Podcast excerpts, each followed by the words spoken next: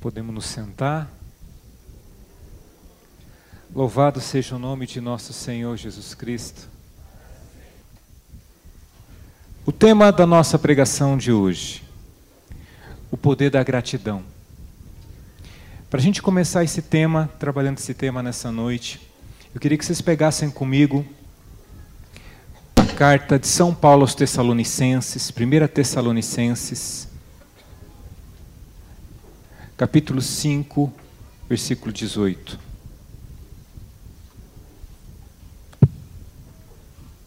Primeira Tessalonicenses 5, 18.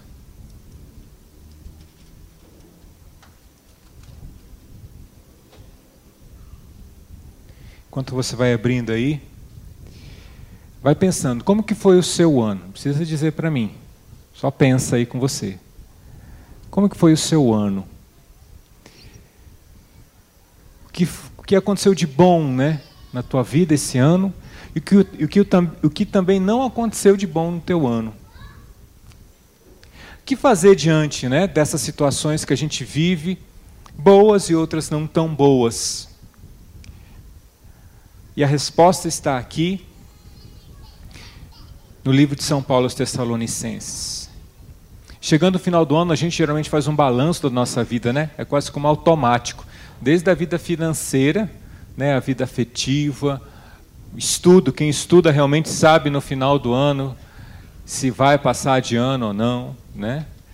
Então a gente acaba fazendo um balanço no final do ano. Não precisa responder para mim, mas como foi o seu ano? Independente do que aconteceu no seu ano, São Paulo diz para você, é o Senhor que fala hoje ao teu coração através da boca de São Paulo, das palavras de São Paulo, dos escritos de São Paulo. Em todas as circunstâncias, dai graças, porque esta é a vosso respeito a vontade de Deus em Jesus Cristo. Vou repetir. Em todas as circunstâncias, dai graças, porque, es, porque esta é a vosso respeito a vontade de Deus. Palavra do Senhor. O ano era o ano de 1996. Vou contar uma historinha para vocês, para variar. Mas uma história real tá, que aconteceu comigo. O ano de 1996, início do ano,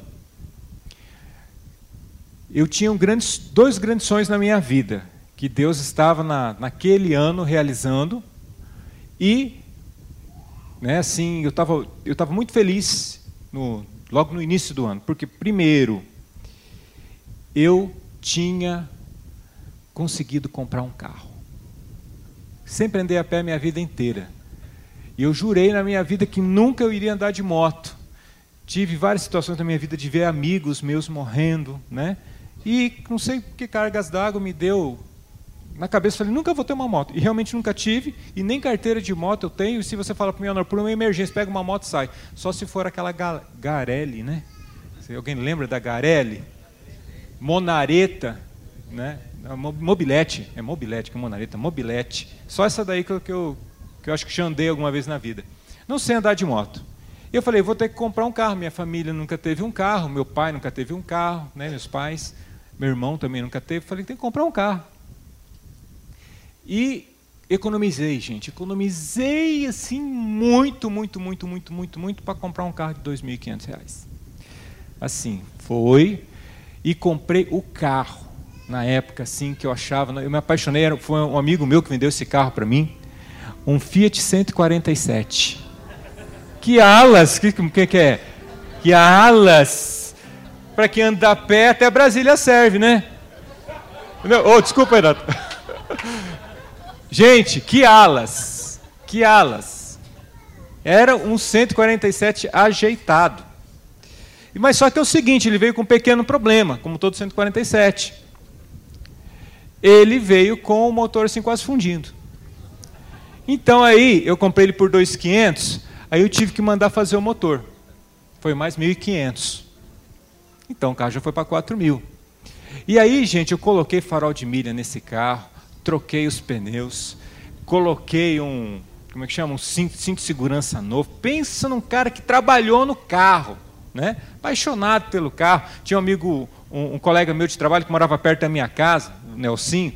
O Nelson passava lá em casa, ele gostava de mexer no carro. A gente passava uma tarde naquele carro, fuçando, limpando, sabe, admirando aquele motor tal, né, que eu tinha mandado fazer. Pensa numa alegria, né? Carro praticamente novo que eu tinha né, feito mediante meus investimentos. Esse era o primeiro grande sonho da minha vida que estava sendo realizado no início do ano 96. E o segundo grande sonho foi o de estar casando com a Lucimara. A gente marcou nosso casamento para o mês de maio, mês das noivas, tal, né? Então eu falei, agora sim, né? Eu já estava começando a, a, reformar a casa que a gente iria, iria morar. E até lá, no nosso planejamento ia estar tudo pronto. E aí eu falei, com o carro, casado, pronto. Minha vida está realizada. Eu, eu era um menino de 23 anos de idade, apenas 23 anos de idade. Falei, estou realizado, graças a Deus, grandes graças o Senhor já está derramando no início do ano na minha vida. Mas, no dia 30 de março, faltando um mês pouquinho para o meu casamento, nós tínhamos recebido um pedido da cidade de Corumbá para a gente ministrar um retiro para jovens lá. Eu nunca tinha ido para Corumbá e nunca tinha pego estrada também. E nós, como sempre, comunidade de aliança, trabalhando semana inteira, né? Nós encaramos uma, uma viagem, uma sexta-feira à noite para Corumbá.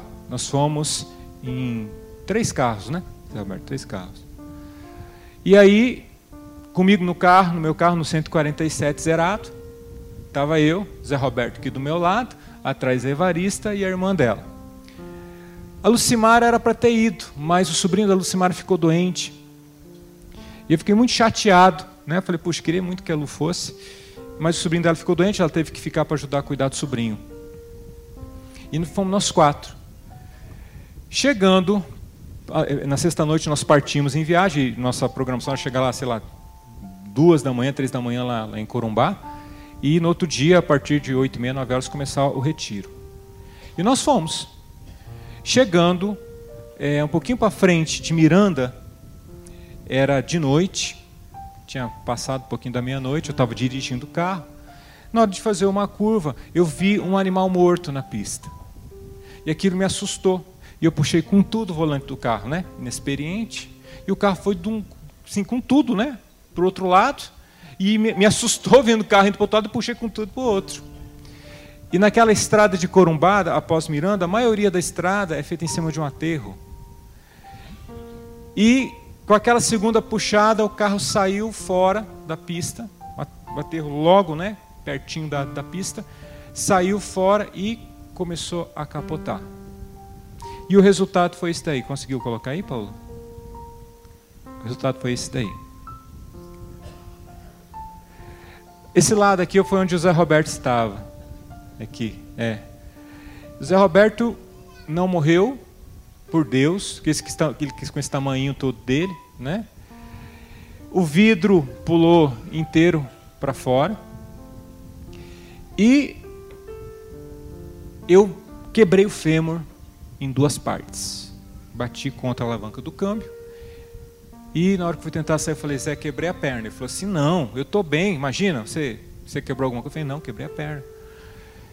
E ali começou um drama, um pequeno drama na minha vida todo um sonho construído, toda uma estratégia montada na minha vida para ser feliz. Em dois segundos foi por água abaixo. Voltamos para Campo Grande. Eu voltei de é, ambulância e já fui direto para o hospital e passei por duas cirurgias. Eu fiquei 15 dias internado. E depois fiquei mais três meses de cama sem levantar, sem poder levantar da cama durante três meses. Minha mãe providenciou uma cama de hospital, levou para casa. E eu fiquei sem levantar daquela cama durante três meses. E quando começou, eu disse para vocês, eu era um rapaz de 23 anos, um menino, sem experiência de vida, sem nada. E teve um dia, logo depois da primeira cirurgia eu cheguei é, e já fui imediatamente para uma primeira cirurgia para mim colocar uma tração. Tive que colocar uma tração, né, um ferro que vai de um lado para o outro. Fiquei com a, com a perna de pendurada, sem poder me mexer de forma nenhuma, que não tinha como, com um peso, né, puxando o osso para o, para o lugar, até o osso alinhar para que o, o médico pudesse fazer a cirurgia. E aí você imagina, né? Uma, uma situação dessa. Um menino que estava ali com, uma, com um projeto de vida pronto. Eu vou dizer para vocês, não foi fácil. Teve um dia que eu acordei, se não me engano, foi segundo ou terceiro dia depois da, da primeira cirurgia, segundo ou terceiro dia de internação. Meus pais iam dormir comigo lá, ou era meu pai ou era minha mãe, né? E começou a passar um bando de coisa na minha cabeça. Que sabe quando passa minhoca na cabeça, né? Quando a pessoa fala minhoca na cabeça, você começa, você começa a pensar tanta coisa doida. E começou a pensar assim, na, passar na minha cabeça, você não vai mais voltar a andar normalmente. Você vai perder essa perna. Você não vai conseguir mais um trabalho. Você não vai mais conseguir dirigir. Você vai perder a sua noiva. Gente, começou a vir aquele aquele turbilhão de pensamentos ruins no meu coração. E eu estava muito triste, isso era cedinho. E meu pai tinha saído para poder trocar o turno com a minha mãe. Eu estava eu tava sozinho, era umas seis e meia da manhã, sete horas da manhã. Eu sozinho na cama e despertei com aqueles pensamentos e com aquele sentimento ruim. Mas naquele dia Deus falou comigo através dos enfermeiros, dos enfermeiros daquele hospital onde eu estava. Eu estava no hospital, no hospital adventista. E na hora da troca do turno dos enfermeiros, eles costumavam rezar e cantar.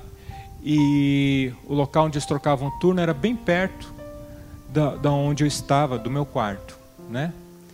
E quando eles começaram a rezar, eu comecei, eu estava gente com uma tristeza, eu estava chorando e eu comecei a escutar uma música. Eu, eu comecei a escutar uma música que eles começaram a cantar. Eu não, eu não conhecia essa música. E quando eles começaram a cantar, Deus começou a falar comigo. Porque eram os, os sentimentos e aquilo que eu estava né, vivendo. E essa música me convidou a agradecer a Deus, a ser grato a Deus, a ter gratidão a Deus, mesmo e apesar do sofrimento, da incerteza, da angústia que eu estava vivendo ali, das incertezas que eu estava né, por viver no meu futuro. Deus estava fazendo um convite para mim através dessa música cantada pelos irmãos que estavam ali. E a música é mais, era mais ou menos assim. Eu não ensaiei com os meninos, né? Vou, vou cantar aqui a capela. Ela fala assim: Graças dou sim pela vida que o bom Deus a mim legou. Graças dou por meu futuro e por tudo que passou, pelas bênçãos derramadas pela dor e aflição, pelo seu cuidado infinito, pela graça do perdão, graças pelo azul celeste e por nuvens que há também, pelas rosas do caminho e os espinhos que ela tem pela aurora e pela noite, pela estrela que brilhou, pela prece respondida e a esperança que raiou, pela cruz e o sofrimento e a eterna ressurreição, pelo amor que é sem medida pela paz no coração, pela lágrima vertida e o consolo que é sem par, pelo dom da eterna vida, sempre graças eu vou dar. E quando aquela música foi cantada, eu sentia o amor daquelas pessoas que cantavam aquela música. Eu sentia a oração, a prece daquelas pessoas. Eu, eu sentia a fé daquelas pessoas que estavam cantando essa música. Deus foi entrando no meu coração. Deus foi entrando na minha alma e dizendo: Filho, eu estou aqui. Nesse momento, eu olhei para a janela, eu não podia fazer uma coisa simples, gente, que era levantar, ir no banheiro, ir numa janela. Eu olhei pela janela e falei: quanto que eu vou ter essa graça de novo, né? De poder andar, de poder ir numa janela e ver as coisas. Tinha uma, uma roseira, e de repente um passarinho veio e pousou naquela roseira. E Deus falou comigo através daquele pássaro, e Deus falou assim para mim: Naor, filho, eu cuido das plantas, eu cuido dos pássaros, eu não vou cuidar de você. Eu não vou cuidar de você. Você é meu filho.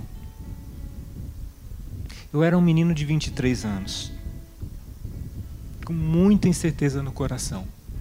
Mas naquele instante, através daquela emoção mesmo de Deus na minha vida, eu comecei a experimentar na minha vida o poder do louvor, o poder da ação de graças, o poder de agradecer a Deus, mesmo no sofrimento e nas incertezas.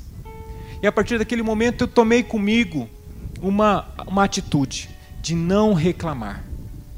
De não reclamar. Eu lembro que eu fui para casa. Quando eu cheguei em casa, fiquei naquele estado que eu falei para vocês, só deitado. E eu lembro que eu recebi a visita de um irmão da igreja. Esse irmão caminhava com a gente no grupo fazia um tempo. E quando você recebe visitas, quando você tem, que você está assim, né, você recebe desde aquela visita que coloca você para cima, né? Como aquelas visitas como desse irmão, tadinho, ele foi tentar me ajudar, mas na hora que ele entrou no quarto e me viu deitado, falou assim: "Vixe". Eu olhei para ele assim, ele balançou a cabeça.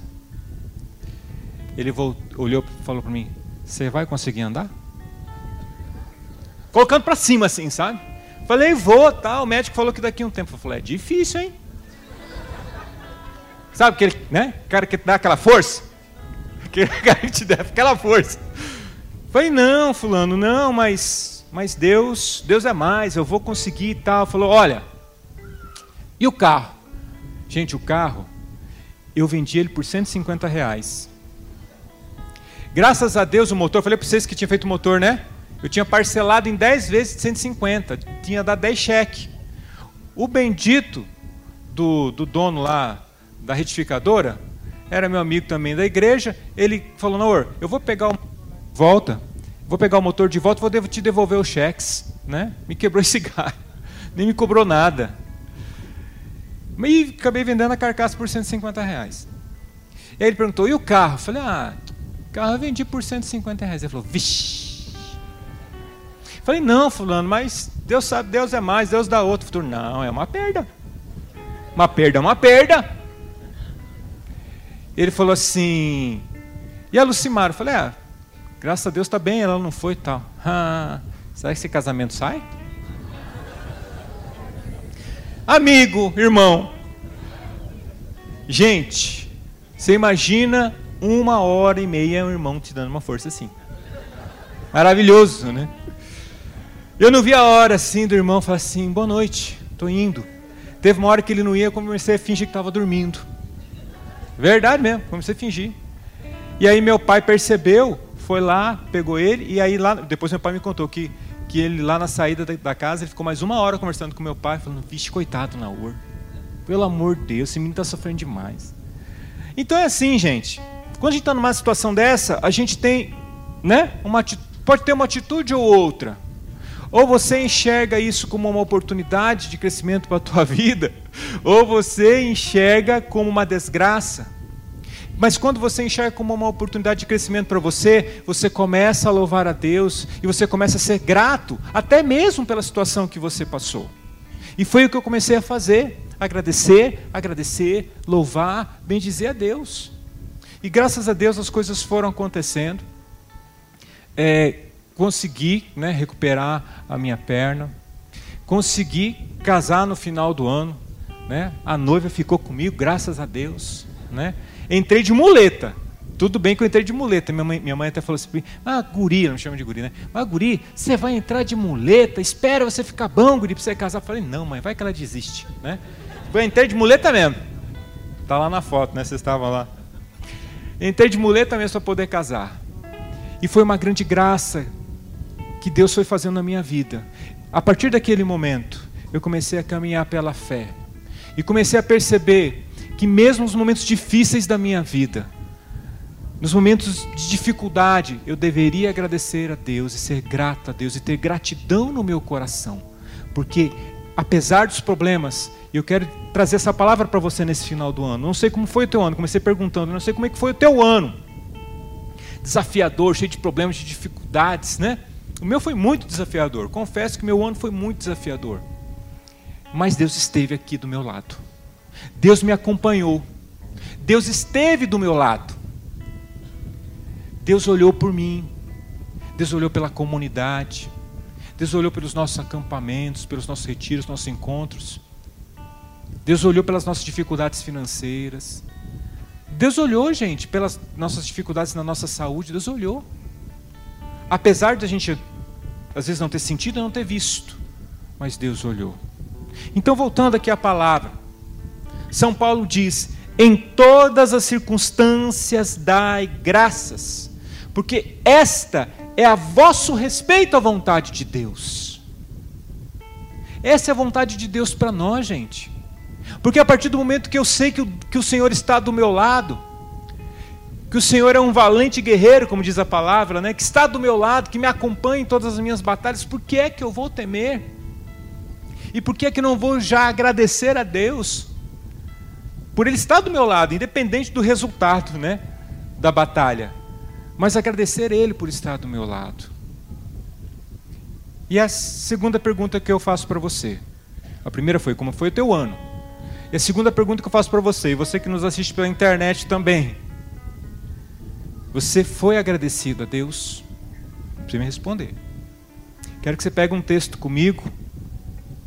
Lucas 17, de 11 a 19. Lucas 17, de 11 a 19. Nós vamos ver como as pessoas elas podem ser gratas ou não a Deus. Lucas 17, de 11 a 19.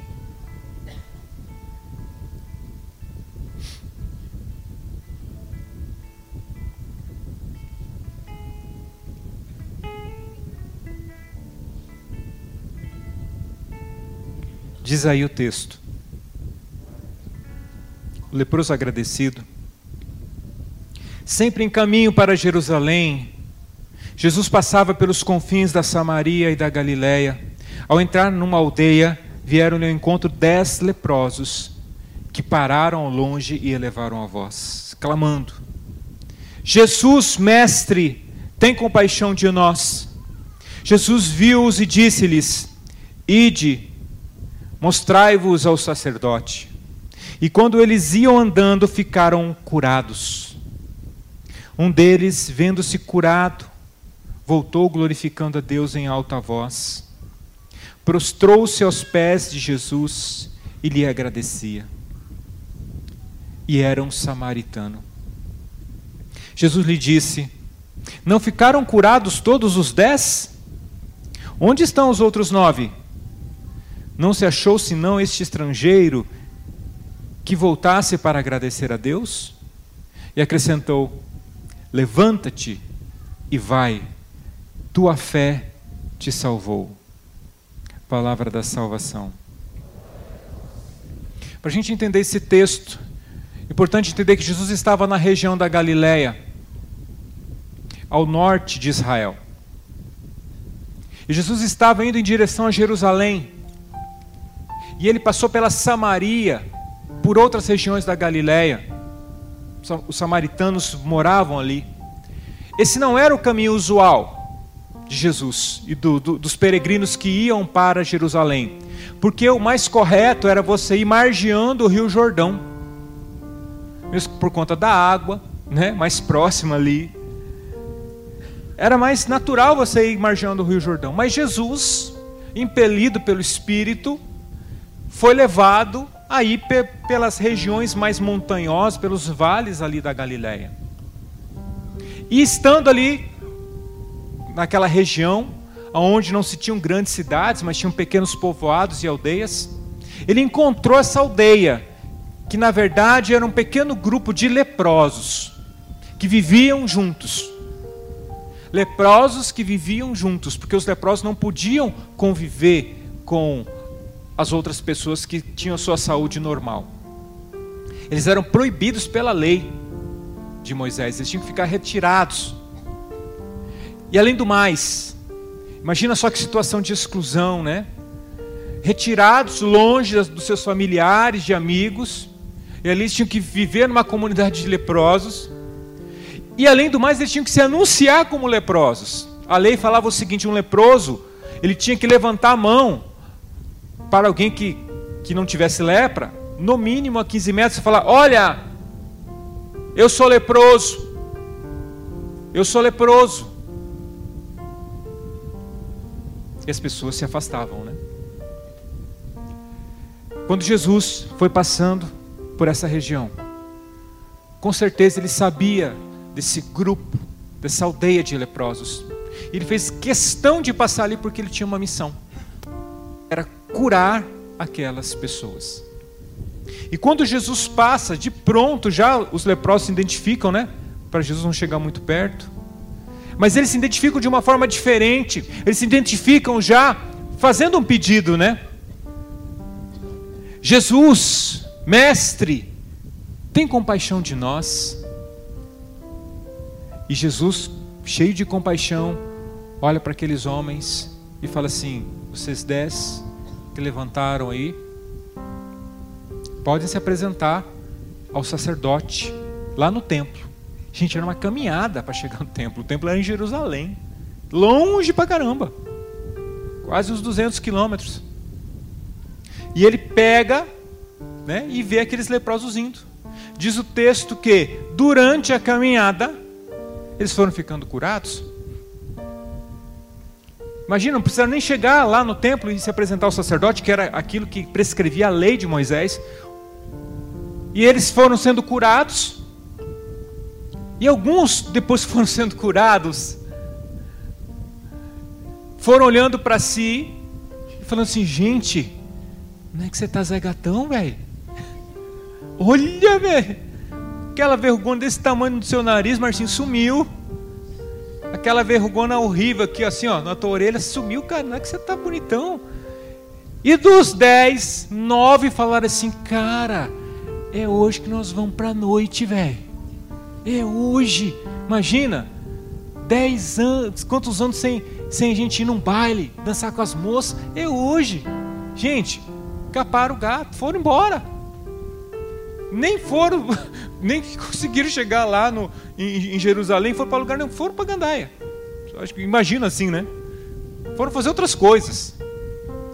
Mas dos dez, um, um, um, teve a coragem de falar: Eu recebi uma graça, eu recebi uma cura de um homem que passou na minha vida, e eu preciso agradecer esse homem. Não sei vocês, vocês podem ir para onde vocês quiserem, mas eu vou voltar lá e vou agradecer esse homem.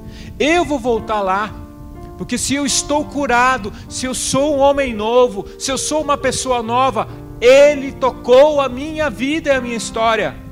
Eu preciso agradecer ele. E diz o texto que, que ele voltou.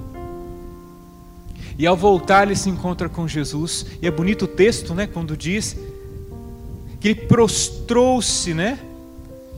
Ele, aliás, ele voltou glorificando a Deus em alta voz, gritando, louvando a Deus em alta voz. e prostrou-se aos pés de Jesus e lhe agradecia. Imagina a gente ajoelhado ali aos pés do Senhor, agradecendo o Senhor, falando: Senhor, obrigado.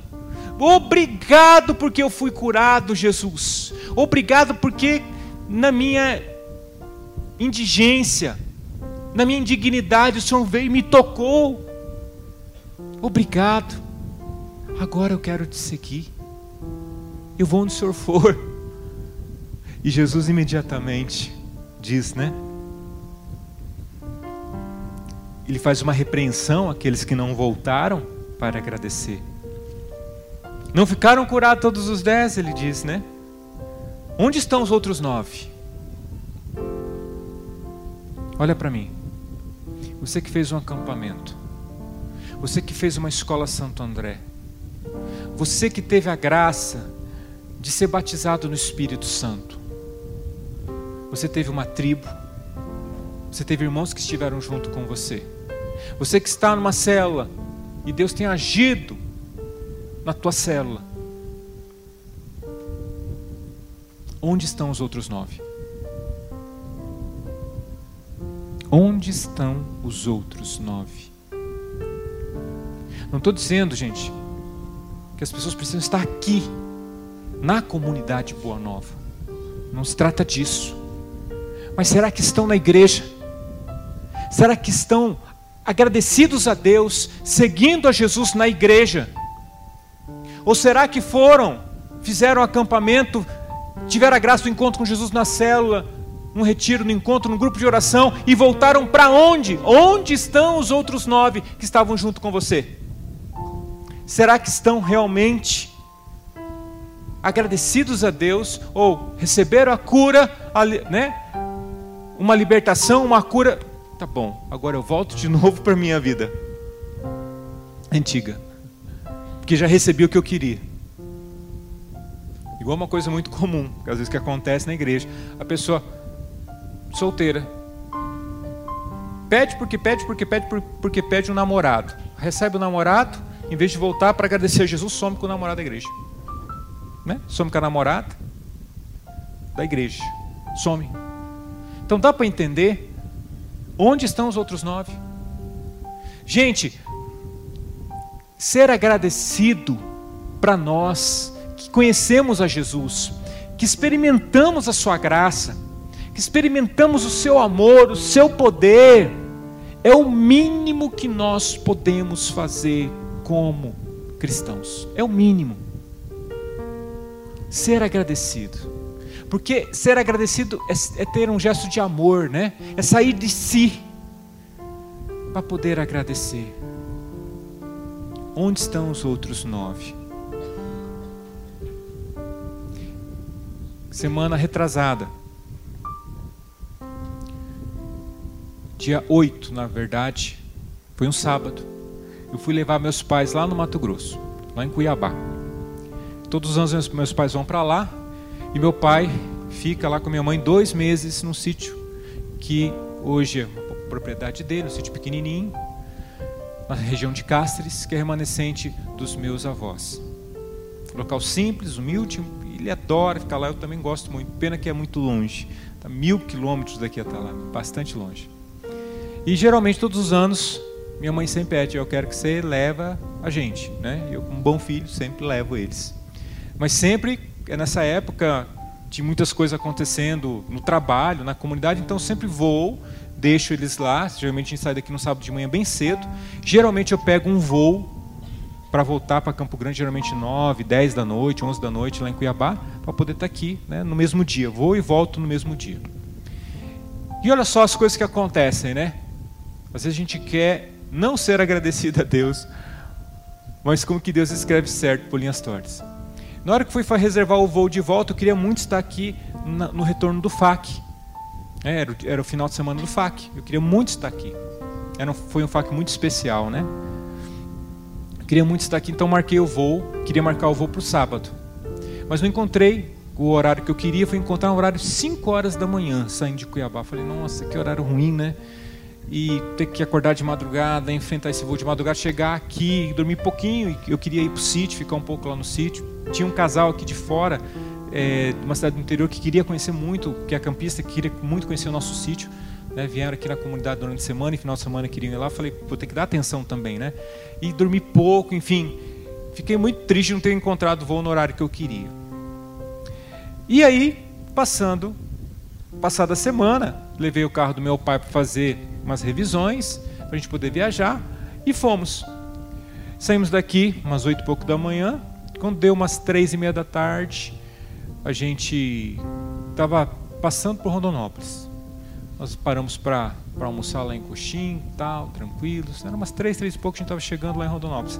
Chegando em Rondonópolis, um trevão da chegada da cidade, o carro morreu. Eu acelerava o carro, o carro não, não ia para frente nem para trás. Eu, né, no meio da estrada ali, só coloquei no ponto morto e fui deixando chegar. Parei o carro, depois do, do trevo, numa borracharia. Era um sábado à tarde borracharia fechada, tudo fechado ali. Falei, meu Deus, o que eu vou fazer, né? Peguei e liguei para o irmão mecânico aqui em Campo Grande. Inclusive, ele tinha, tinha visto o carro na semana anterior.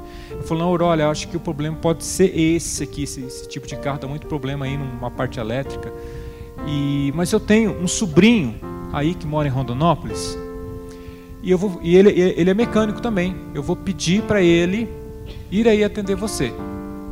E eu com meus pais, gente, de idade, meu pai 80 anos, cardíaco, minha mãe 74 anos, diabética, hipertensa, né? É quase como duas crianças que você tem que estar ali, né? Mexendo, né? Larcinho sabe o que eu estou falando. Tem que cuidar, igual uma criança ali, né? Não deu 20 minutos, o menino estava encostando. O menino chegou com a caminhonete, parou do lado do meu carro, ele desceu, pegou a chave do carro dele e falou assim: Toma aqui a chave da minha caminhonete. Coloca as coisas aqui para cima. Pode seguir viagem. Deixa o carro comigo. Aonde você parar, você me liga que eu vou lá buscar esse carro quando você estiver já no teu destino final. Olhei assim e falei, oi, prazer, Naor. Ele falou, eu falei, gente, de onde que caiu essa criatura? Ele olhou assim para mim, fiquei, né? Falou, não. Eu falei, gente, será que é pegadinha? Não pode um trem desse, é pega, isso é pegadinha. Eu olhei para ver se tinha câmera. Eu falei, não, pode ir, pode pegar, pode pegar o carro, pode ir. Eu falei, não, peraí, deixa eu conversar um pouco com você aqui, né? E foi, fui conversar com ele. Ele, ele falou para mim assim, eu falei, quem é você?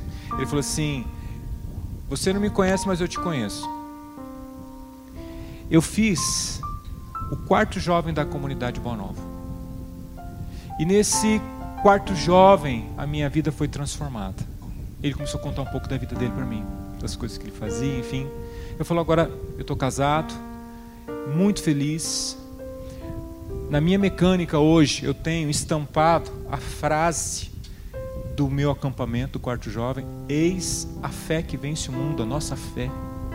Eu queria muito que quando você estivesse passando por aqui um dia com mais tempo, você pudesse ir lá na minha mecânica para poder conhecer porque foi a comunidade Boa Nova, através do meu tio, que me deu essa, essa bênção na minha vida que foi ter feito esse acampamento. Aí eu entendi.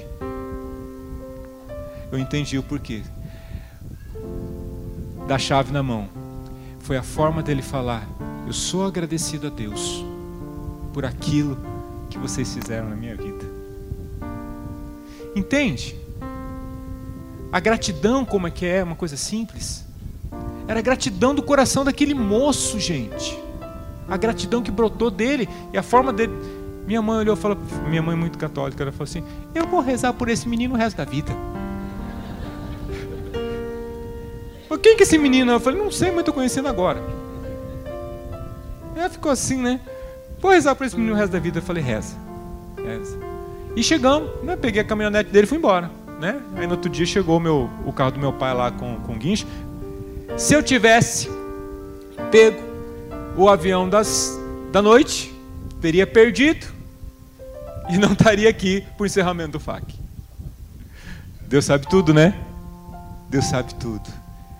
Então eu quero dizer para você, ser agradecido a Deus em pequenos gestos como desse rapaz, ou num gesto que nós vamos fazer agora aqui, está diante de Jesus e elevar a nossa voz e agradecer a Deus pela nossa vida, mesmo pelos problemas, é o maior gesto que nós podemos fazer. Quero convidar você a ficar em pé agora um instante.